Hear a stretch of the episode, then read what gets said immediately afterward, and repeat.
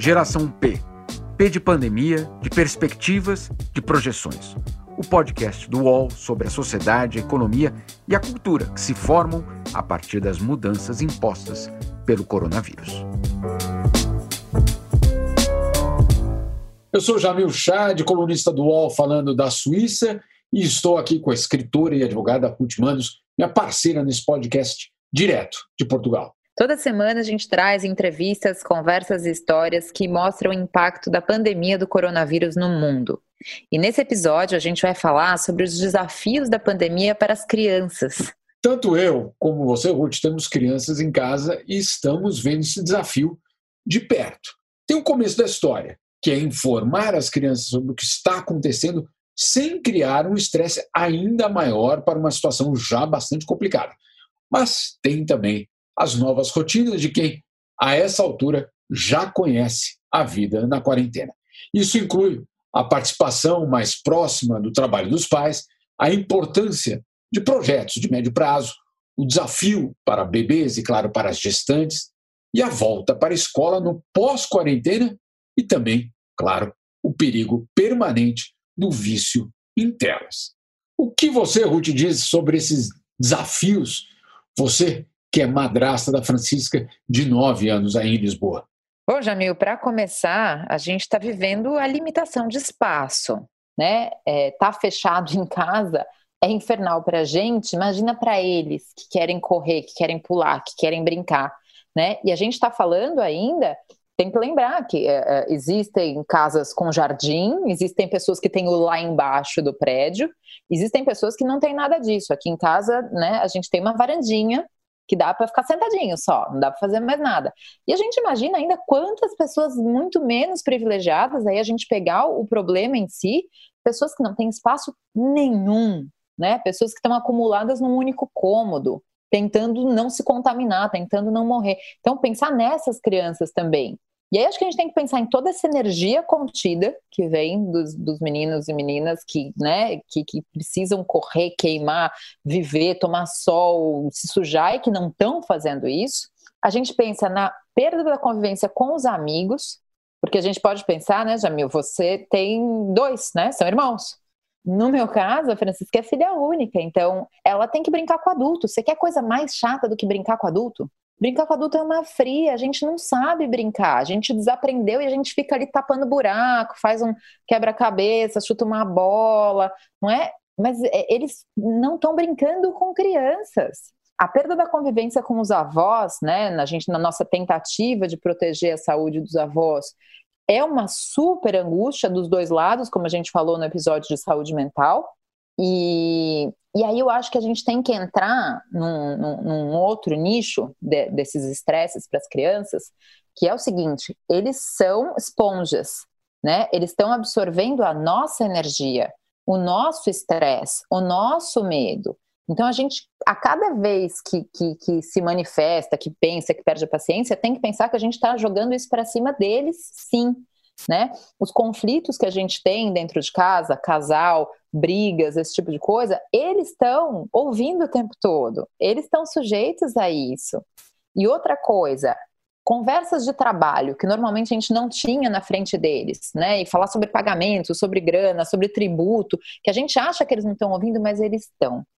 Então, é muito importante a gente ter um, um, um super cuidado no que a gente está transmitindo para as crianças nessa fase, porque está muito difícil para eles, está muito difícil para a gente, mas eles absorvem tudo que a gente faz. É isso, Ruth. De fato, é, esses, todos esses exemplos que você deu, pelo menos aqui em casa, um tem oito, outro tem seis anos, é, e é curioso como eles escutam é, as mesmas coisas e é, traduzem, aqui, como você disse, o debate em casa, a questão é, da família, mas também, outro dia, um deles falou: Ah, pai, você já falou com o Tedros hoje? O Tedros é o diretor-geral da OMS. Chique, Jamil. Não, mas eu nunca tinha falado para ele é, né, o nome do diretor-geral da OMS. Mas, claro, é, o, o, os Zooms da vida estão abertos todos os dias, as coletivas de imprensa são por inter, pela internet e eles estão do lado. Né? Então, é, eles também estão ouvindo os alertas é, sobre a pandemia de uma certa forma em casa. Então, é, é, como você disse, é uma esponja, essa esponja precisa ser cuidada. Agora, é, já existem, e são várias as entidades é, internacionais, Unicef, mas também várias outras, que já começaram a mergulhar nesse assunto, é, porque se deram conta que aquilo ali, na verdade, essa geração, talvez essa seja a geração P, né, verdadeiramente a geração P, é, que tenha uma, uma, um impacto maior. E foram já formuladas algumas recomendações que eu, sinceramente, é, eu fiquei pensando, se eu soubesse disso lá atrás, em março, talvez nós teríamos passado dois meses um pouquinho melhor, não diria perfeitos, né? Mas pelo menos talvez teria sido um pouquinho mais é, tranquilo não é a palavra. Eu acho que a gente teria resistido um pouco de uma forma um pouco mais positiva essa, essa situação. São centenas de, de recomendações que, obviamente, vai desde a é, da hora de dormir, etc., mas é, algumas delas que eu acho que vale para qualquer pessoa, em qualquer situação, é, e que mostra que, de fato, é, é uma atenção especial precisa ser dada. Primeira delas, para os adultos, né, no caso, ser honesto sobre a doença. Ou seja, é sério. Não é dizer é uma gripezinha, fique tranquilos, é, isso não é nada. Não, é ser honesto sobre a doença. Agora, é também dar a informação correta.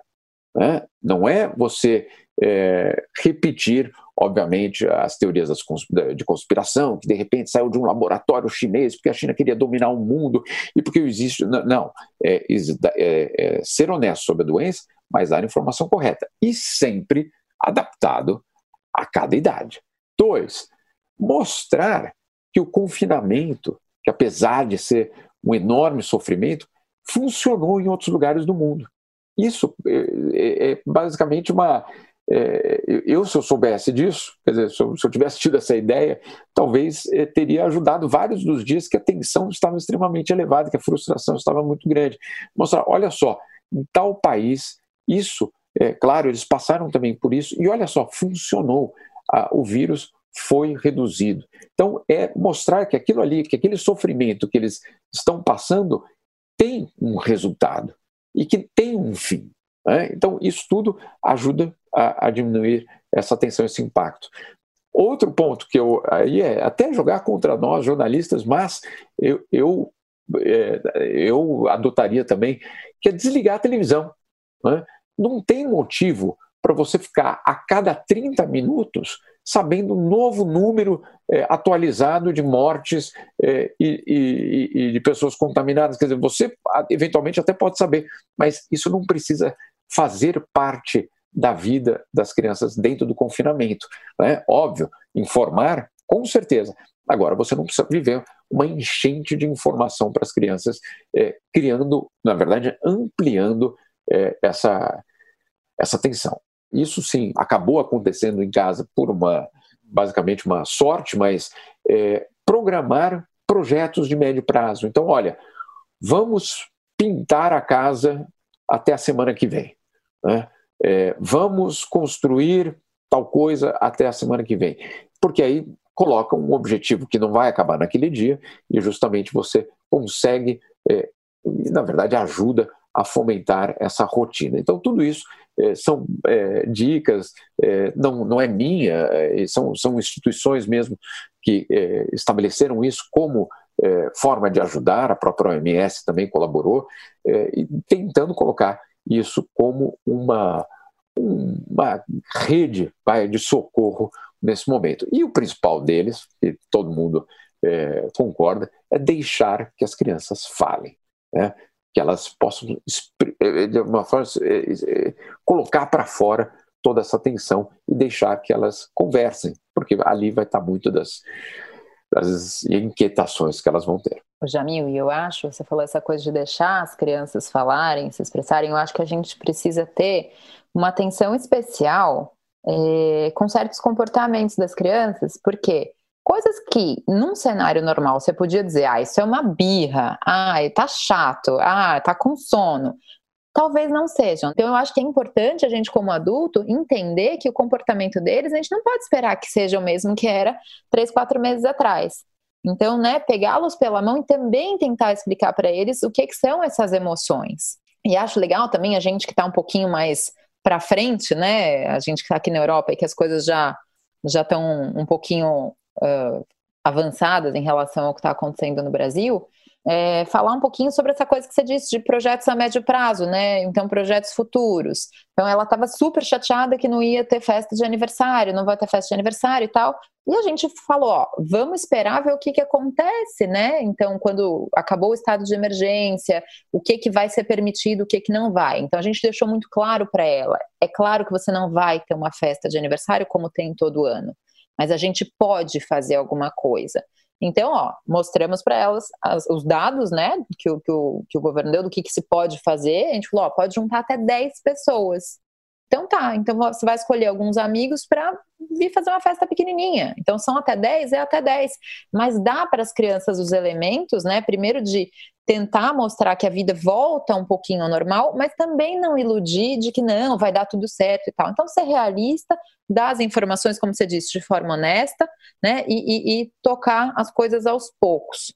Jamil, eu acho que outro assunto que a gente tem que falar aqui, a gente está falando dos nossos, né? Que tem aí entre mais ou menos os 6 e os 10, mas a gente precisa falar sobre bebês, né? E a gente precisa falar sobre gestantes. Eu tô naquela idade em que a gente tem trocentas amigas grávidas e eu tô muito solidária a essas amigas grávidas durante a pandemia, porque isso deve ser um verdadeiro pesadelo, né? A angústia, o medo de, de, do hospital, o medo de fazer as consultas, o medo pelo bebê, o medo por si mesma, o medo do parto no hospital. Então, falar um pouquinho sobre isso e, e pensar também nos impactos que isso vai ter, né? É, quais vão, vão ser as sequelas que vão ficar disso, que podem não ser físicas, mas certamente vão ser mentais. Eu acho importante falar sobre um caso interessante aqui, aqui na Europa, que aconteceu na Ucrânia, né? A Ucrânia é um país que é muito procurado para barriga de aluguel. E, e por causa do fechamento das fronteiras, mais de 100 bebês que estavam uh, esperando para ser buscados pelos pais não foram buscados, porque as fronteiras fecharam. Então, os berçários da Ucrânia começaram a ficar super lotados. Tinha berçários com mais de 30 recém-nascidos, com pouca mão de obra, ou seja, são aqueles recém-nascidos que, naquela fase da vida em que o colo e o, o, acolhimento e o aconchego é mais importante. Essas crianças não, não tiveram isso, não estão tendo isso. E, né, do outro lado da fronteira, pais verdadeiramente desesperados para buscar os seus filhos que estavam ali esperando. Então, são problemas inimagináveis, né? Então, é, pensar nos bebês, será que é reversível essa falta de colo? Será que é reversível também o estresse que as grávidas estão passando nessa fase?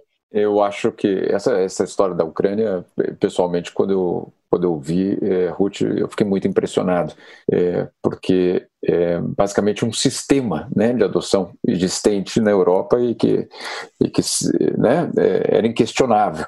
E aí, de repente, você tem esse, esse acúmulo. Essa pergunta que você faz é extremamente válida. Existe, vai ter recompensa ou vai ser compensado de alguma forma essa falta de, de colo inicial? Essa é uma, são, não sei, não tenho nem como é, responder. Agora, o que eu senti aqui, e isso já é de experiência pessoal é, com os meninos, mas também com os meninos dos vizinhos, né, conversando com a, com, a rua aqui, né, todos tinham mais ou menos a mesma percepção, é, que era o seguinte: é, a gente se deu conta de que os filhos, pela primeira vez, entenderam que os pais não controlam tudo. Né? É, a gente não tinha, claro que não tem, o, o controle, muito menos num momento de uma pandemia, é, que você não sabe nem quando vai acabar a quarentena. Agora já acabou, agora estamos na transição, é, mas até mesmo na transição, como a gente já conversou, é, várias das respostas ficam no ar. Pode isso? Pai, pode convidar não sei quem para jogar bola? Não sei. Né? Ou aquela pergunta: Vamos perguntar para o pai do teu amigo se ele aceita vir em casa. Né? Então, todas essas perguntas apareceram de uma forma muito clara. E aí, a descoberta do lado deles de que nós não temos o controle de tudo. Eu acho que isso, eh, pelos olhos deles, cada vez que a gente respondia não sei, é, foi uma, uma descoberta. Né? Isso foi uma descoberta. É, agora, também por nós estarmos, de uma certa forma, falando do futuro, né, é, Ruth, aqui na, aqui na Europa, eu, é, a volta às aulas do, do, dos meninos, é, não apenas é, por toda a nova estrutura que existia na escola, etc., etc., foi mais uma vez um momento de transformação. E um momento de transformação é, extremamente interessante, que também foi um aprendizado, foi um, um novo aprendizado. Primeiro, acordar cedo, né? voltar a acordar cedo. É, isso foi o, o, vamos dizer assim, ainda está sendo o, o desafio é, diário e inicial de cada dia. Por quê? Porque passamos aí mais de dois meses sem horários. É, por mais que a gente tentasse colocar algum tipo de, de, de rotina, é, ninguém acordava às seis e meia da manhã. Né? E aí você tem a volta a acordar cedo. E aí tem um outro elemento que, pelo menos, foi aí uma parte positiva dessa história toda, que o fim de semana virou fim de semana. Né? Voltou a ser fim de semana. É, a gente descobriu que o fim de semana é para jogar bola, que o fim de semana é para fazer nada, que o fim de semana é para contar história, é o que for, mas o fim de semana não é mais escola. Então, é, isso é uma, foi, foi a outra parte, vamos dizer assim, do, do aprendizado. Mas, mas, dito isso tudo, Ruth, é, obviamente a gente está falando é, de situações extremamente privilegiadas e fora, é, é vamos dizer assim, de uma, da, da, é, do que uma parcela gigantesca da população mundial vive. E um outro ponto fundamental dessa, desse impacto nas crianças, como você citou a questão da, da Ucrânia, é a questão da pobreza. É, então, é, já tem várias é, indicações de, de, entidades internacionais, Banco Mundial, etc., que apontam, no caso da Unicef mais especificamente, que é, a pandemia vai gerar 86 milhões de novos pobres entre as crianças. Então, é, será que a gente pode imaginar o que é em, em apenas um ano é, você ter 86 milhões de pessoas, pessoas não, crianças, não estou falando dos pais ainda, só deles caindo nessa, nessa pobreza. Então, é algo que, obviamente, vai, vai abalar é, muitas sociedades. Eu não diria nem que a gente precisa esperar é, isso acontecer. É, quando as escolas fecharam pelo mundo, é, a Unesco estimou que no auge da, das quarentenas, 1 bilhão e 600 milhões de alunos ficaram fora das escolas. A gente pode até reclamar que foi um caos em casa, que não dava para trabalhar, que não sei o quê. Não, mas olha só, de, desse, esse número é impressionante, mas desse total, 370 milhões de crianças iam para a escola para comer. Né? Então, não ir para a escola significou já uma pobreza, já uma, um processo é, é, perigoso, é, que, claro, pode ter repercussões bastante graves. Não precisamos ir longe, não precisamos ir na África, não precisamos ir no, né, em algum lugar do mundo para entender isso. É, há poucas semanas saiu um dado que é, é, isso ficava muito claro, mas é, com os dados você vê uma foto muito mais nítida de tudo isso, que 34% dos alunos é, que tem de passar no Enem, né, na, no Brasil, não tem internet em casa. E aí? É, então, assim, não adianta dizer, não, mas olha, as condições vão ser iguais para todos, etc. Não, não, não são iguais para todos. É, e isso precisa ser reconhecido. Eu acho que essa é uma, uma parte é, dessa história da pandemia, é, que não é dizer, ah, eu não sabia que isso existia. Claro que sabia, e todo mundo sabe. Agora, é, todo mundo, digo, da, da, do poder público, das, das autoridades. Agora, além de saber, chegou o momento de reconhecer. Reconhecer e dizer, sim, ela existe e sim, precisa ser lidada. E que crianças é, não têm as mesmas chances. A pandemia, de uma certa forma, é, desnudou a, desigualdade também é, entre as crianças. É, essa é mais uma parte de uma história é, com várias camadas, né, Ruth? Você vai. Né, a pandemia é aquela história que você vai né, parecendo, tirando as camadas e ela não termina, porque é, tem história atrás de história, é, dramas atrás de dramas, descobertas atrás de descobertas, e o das crianças é uma delas. Geração P volta já.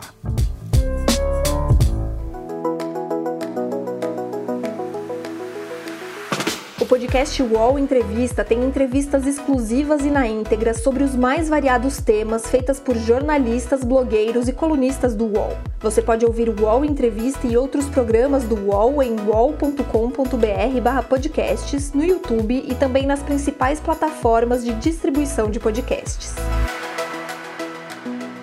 Recebe salário, faz transferência, pagamento, recarga de celular e até empréstimo, tudo sem taxa. PagBank, a sua conta grátis do PagSeguro. Baixe já o app e abra sua conta em 3 minutos. Ô Jamil, eu fico pensando, né? Estava falando no começo aquela questão da, das crianças estarem terem que brincar com o adulto, que é, é muito chato, né? Eu fico pensando que ainda, imagino que é mais chato é ficar só com a parte, vamos colocar entre aspas, a parte chata da escola, né? A escola, por que, que a escola é, é gostosa para as crianças? E basta lembrar da nossa infância. Por que, que você quer ir para a escola? Porque você quer a hora do recreio, porque você quer seus amigos, né? Quando você já é pré-adolescente, adolescente, porque é pra ai, falar com as amigas e as pessoinhas, os paqueras, aquelas coisas. E de repente eles ficaram só com a parte de trabalho, ou seja, são crianças que, em certa medida, por causa dessa, da, da quarentena, viraram um pouco adultos. Né? Que eles estão sentados trabalhando e mais nada, sem conexão, sem troca, sem correr, sem rir. Então, acho que é, é mais um fator para a gente pensar. E isso me gera uma preocupação, Jamil. Eu não sei como é que é na sua casa a questão de videogame. Vamos falar sobre vícios de criança. Né? A gente a está bebendo mais do que deve, vamos falar a verdade. A gente está bebendo mais do que deveria. Mas as crianças também estão com ameaça de vício. Né? Vamos falar de videogame, vamos falar de jogos online, vamos falar de YouTube, vamos falar de TikTok. Você sabe o que é TikTok, Jamil Chad? Não, não sabia. Não, não sei mesmo. Não sabe, né? Pais é, menino. Eu estou esperando você, você me explicar. TikTok é interessante porque ele é o primeiro aplicativo chinês que viraliza no Ocidente. Ah. Ele é uma revolução. é um aplicativo, é um aplicativo de vídeos curtos e que fundamentalmente são usados para coreografias de músicas, em que as pessoas fazem, os outros imitam e tal. Mas eu vou falar para vocês que o TikTok ele é relativamente recente, então assim ele se intensificou muito durante a pandemia, né? E aí agora que aqui as coisas começam a, a, a voltar lentamente, a gente foi numa pizzaria e tinha uma fila de espera. E na fila lá, com os dois metros de distância, eu olho para o lado e tá a Francisca Menteada fazendo 500 passos de coreografia sozinha, sem música. Parece, parece mesmo coisa de maluco. E eu olhava e falava, mas você não fica com vergonha? Bom, você não fica com vergonha, tudo bem, continua aí. Daqui a pouco eu olho para uma outra família e tem uma menina da mesma idade fazendo exatamente a mesma coisa. E de repente eu olho e tem um outro menino um pouco mais velho, de uns 12, 14, fazendo a mesma coisa. E eu olhei para tudo aquilo e falei, será que isso é culpa da pandemia ou será que isso haveria mesmo sem pandemia? Um monte de criança dançando sem música sozinho no meio da rua. Parece mesmo que a gente está num filme de ficção científica. A questão do videogame é um problema na sua casa, Jamil? Olha, virou um problema. É, ele continua não existindo, mas virou aquela, aquela história. É, se a gente tivesse videogame, teria sido mais tranquilo os dois, os dois meses. Né? Então, tem todo o debate: é, vai ter ou não vai ter videogame? É, porque, de fato, não só o videogame, Ruth, eu acho que é, vai além é a tela. A, a tela, tela, em geral. É. A tela em geral entrou em casa com uma força é, eu confesso que a, a estratégia em casa era a de mantê-los o mais afastado possível das telas pelo maior tempo possível, mas eu vou te dizer, a quarentena destruiu esse, essa, essa estratégia. Não porque eles foram para o videogame, mas porque a escola foi é, no, cada um no seu computador. Quer dizer, eles nem tinham computador. É, ganharam, na verdade, um computador antigo aqui, o outro ali, e passaram a, a passar as manhãs inteiras na frente da tela de um computador. Obviamente que é, ninguém para no trabalho da escola e descobriram YouTube, descobriram Google, descobriram que o Google tem resposta para tudo, né? E aí você tem que explicar, calma aí, alguém colocou a resposta no Google, né? O, Google é, né? vamos só deixar muito claro. Né? Eu, eu tem uma quero, pessoa. É, exatamente. Aí, olha só, é, você precisa ser o cara que vai fazer o Google, não o cara que vai usar o Google. Só para a gente colocar né, quais são as prioridades na vida. As né? metas, né? É, você tem que fazer o próximo Google, você não precisa, não é o cara que vai usar. Mas, enfim, é, foi descoberto para eles dentro de casa, insisto, de forma extremamente privilegiada, né, é, uma vida que eles não conheciam antes, que é a das telas e o que existe é, além disso, do videogame, etc. Então, isso é, não vai ter volta. Isso eu sei que não vai ter volta. Eu sei que é, foi aberta a quarentena entre várias coisas que ela gerou. Ela gerou uma brecha que eu não vou conseguir fechar mais. Que eu não vou dizer, olha, é, a escola pediu para vocês trabalharem no, no, computador, mas eu não deixo vocês. É, vai ser complicado, obviamente. Agora, como a gente ainda está na fase de transição, e essa é uma, uma questão também que eu aprendi e que foi muito, é, eu acho que foi muito legal no fundo, a alegria que eles tiveram em voltar a ver as pessoas. Isso foi impressionante. Né? É, até pessoas que eles falavam, crianças que eles falavam, ah, o fulano não é meu amigo, não. O fulano não tem mais papo. Ah, fulano não é meu amigo. Eu vi fulano.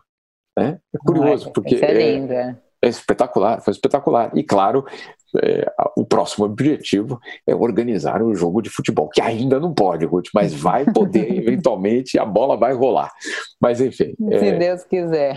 É isso aí. Talvez essa, essa, essa transição ela traga tanto um, um, volume de aprendizado tão importante quanto a própria quarentena, porque a transição é pouco a pouco, é, conta gotas é, voltando a ter a sensação da eventual normalidade. Então, pode isso ou não pode? A, a linha, a fronteira é até onde? Posso ir até onde? É, isso eu posso, mas aquilo eu não posso. E aí, outro dia foi espetacular, porque o pequeno de seis anos me perguntou: Papai, já pode tomar sorvete? Eu falei, cara, quando é que você não tomou sorvete na quarentena?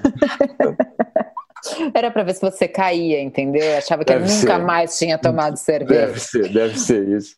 Ô, Jamil, para encerrar nossa conversa, eu queria falar só mais uma coisinha. Eu queria falar um pouquinho sobre o projeto de lei 2765, que eu acho que pouca gente está sabendo disso no Brasil e é super importante. Esse projeto, gente, está aguardando votação na Câmara e ele pretende uh, criar a extensão da licença maternidade de 120 para 180 dias durante a pandemia. Ele tem uma série de outras medidas, como ampliação da licença paternidade e outras medidas que visam garantir que as crianças de até um ano sejam cuidadas em casa durante o período de pandemia. Tá? Então, é, é, essa, é claro que a gente gostaria que fosse 180 dias de licença maternidade sempre, mas o projeto prevê que, pelo menos enquanto tiver coronavírus, a gente precisa ter mais tempo de licença. Essa é uma votação super urgente, porque enquanto a gente está aqui gravando, ouvindo podcast, fazendo nossa, nosso almoço, tem um monte de família que está enfrentando um, um, problema gigante que é acabar a licença maternidade e não ter o que fazer com o bebê, Jamil. É impressionante isso, é assustador, né? Não tem creche, não, não pode deixar com a avó, é, os apoios sociais estão reduzidos e tem mulheres, né, médicas, enfermeiras, faxineiras, pessoal que trabalha em supermercado, um monte de gente tendo que voltar para o trabalho sem ter o que fazer com um bebê de quatro meses. Então, é, e, e, além disso, criando mais um problema que é dificultar a amamentação numa fase em que está comprovado que a amamentação é fundamental para aumentar, aumentar a imunidade dos bebês. Então, é, deixo esse recado. Quem não conhece o projeto, conheça, vamos torcer, porque isso é um direito fundamental para todas as famílias no Brasil, para que essa nossa geração P, né, Jamil, cresça com pelo menos um pouquinho menos trauma do que a gente já sabe que vai gerar. É, Ruth, esse é um ponto extremamente importante, inclusive nas, nas transições aqui na Europa. A volta ao trabalho está relacionada com lugares na creche, é, com lugares na escola. Então, é, eu acho que é uma, uma resposta, inclusive, super humana, no caso, é, a gente sempre critica o governo, as autoridades, mas em alguns países europeus, é, condicionar é, e, na verdade, permitir que a mãe ou pai fiquem em casa, continuem trabalhando em casa até que a criança tenha esse lugar na creche, é algo extremamente é, humano, porque é isso. Você já teve todo esse impacto, esse impacto foi extremamente profundo, é, e é, a gente vai ter de dar a mão para essas crianças. A gente vai ter de dar a mão por alguns meses, eu diria talvez até por alguns anos, para que elas não tenham medo que elas tiveram. Eu não diria até medo de. Não é um medo explícito, mas é a incerteza. Né? Essa incerteza ela, ela pode ser muito prejudicial é, até mesmo na autoconfiança, é, na transformação dessas crianças em adultos proativos nas suas áreas, etc. Então, eu acho que é, a geração P vai precisar ganhar nossa mão, a gente vai precisar andar de mão dada por alguns meses ainda para superar isso. É isso aí, Jamil. E coincidência ou não, eu tenho que me retirar agora, porque eu tenho horário agendado no, no salão de cabeleireiro aqui de uma moça de 9 anos, no quarto ao lado, entendeu? Eu agendei horário para fazer cabelo, maquiagem com sombra azul, verde, glitter, estrela na testa. Eu lamento, mas eu tenho que te deixar, Jamil Chad. Queremos fotos. Vai jogar bola depois, ver se não, não, não quebra o tornozelo, que só o que falta na pandemia. Beijo, Jamil, beijo para todo mundo que ouviu a gente. Até a próxima. Geração P tem apresentação e reportagem de Ruth Manos, Jamil Chad e Juliana Bergamo. Edição de áudio de João Pedro Pinheiro e coordenação de Juliana Carpanês.